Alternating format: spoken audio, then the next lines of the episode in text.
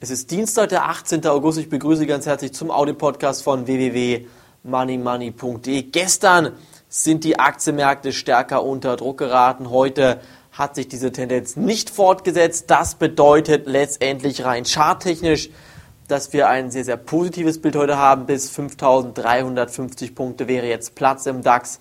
Das würde dann auch bei den DAX-Put-Optionen schon nochmal den ein oder anderen ähm, stärkeren Einbruch herbeiführen, bin ich der Meinung, sollte man jetzt mal ein bisschen vorsichtig sein, Stoppkurse nachziehen oder Gewinne mitnehmen. Rein charttechnisch ist der DAX aber auch derzeit auf jeden Fall noch mit Potenzial ausgestattet bis 5300, 5350 Punkte.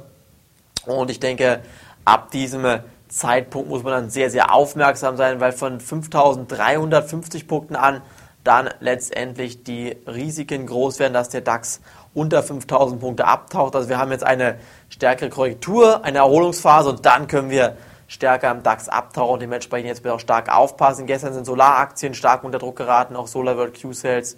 Centrotherm heute stärker unter Druck, würde ich momentan noch abraten, jetzt hier deshalb in größeren Positionen einzusteigen. Wer kleinere Positionen ein, einkaufen möchte, dem rate ich nicht davon ab, weil ich denke, dass SolarWorld beispielsweise langfristig wieder steigen wird. Aufpassen auch beim Öl, der Ölpreis fällt und ich denke, wenn wir uns überlegen, was in den nächsten Wochen und Monaten ansteht, die Konjunktur, die müsste eigentlich nochmal wirklich nach unten wegbrechen. Die Wirtschaft müsste wegbrechen, weil die Abwrackprämie ausläuft, diese Umweltprämie, wie die Politiker sie nennen. Dazu die Konjunkturpakete, die auslaufen. Die ähm, Kurzarbeit könnte in Massenentlassungswellen enden und das würde natürlich dann die gesamte Wirtschaft weit, weit, weit nach hinten wieder zurück in die Steinzeit versetzen, sozusagen, sprichwörtlich gesagt. Ich denke, der DAX kann dann wieder unter 4.800 Punkte Richtung 4.500 Punkte abtauchen.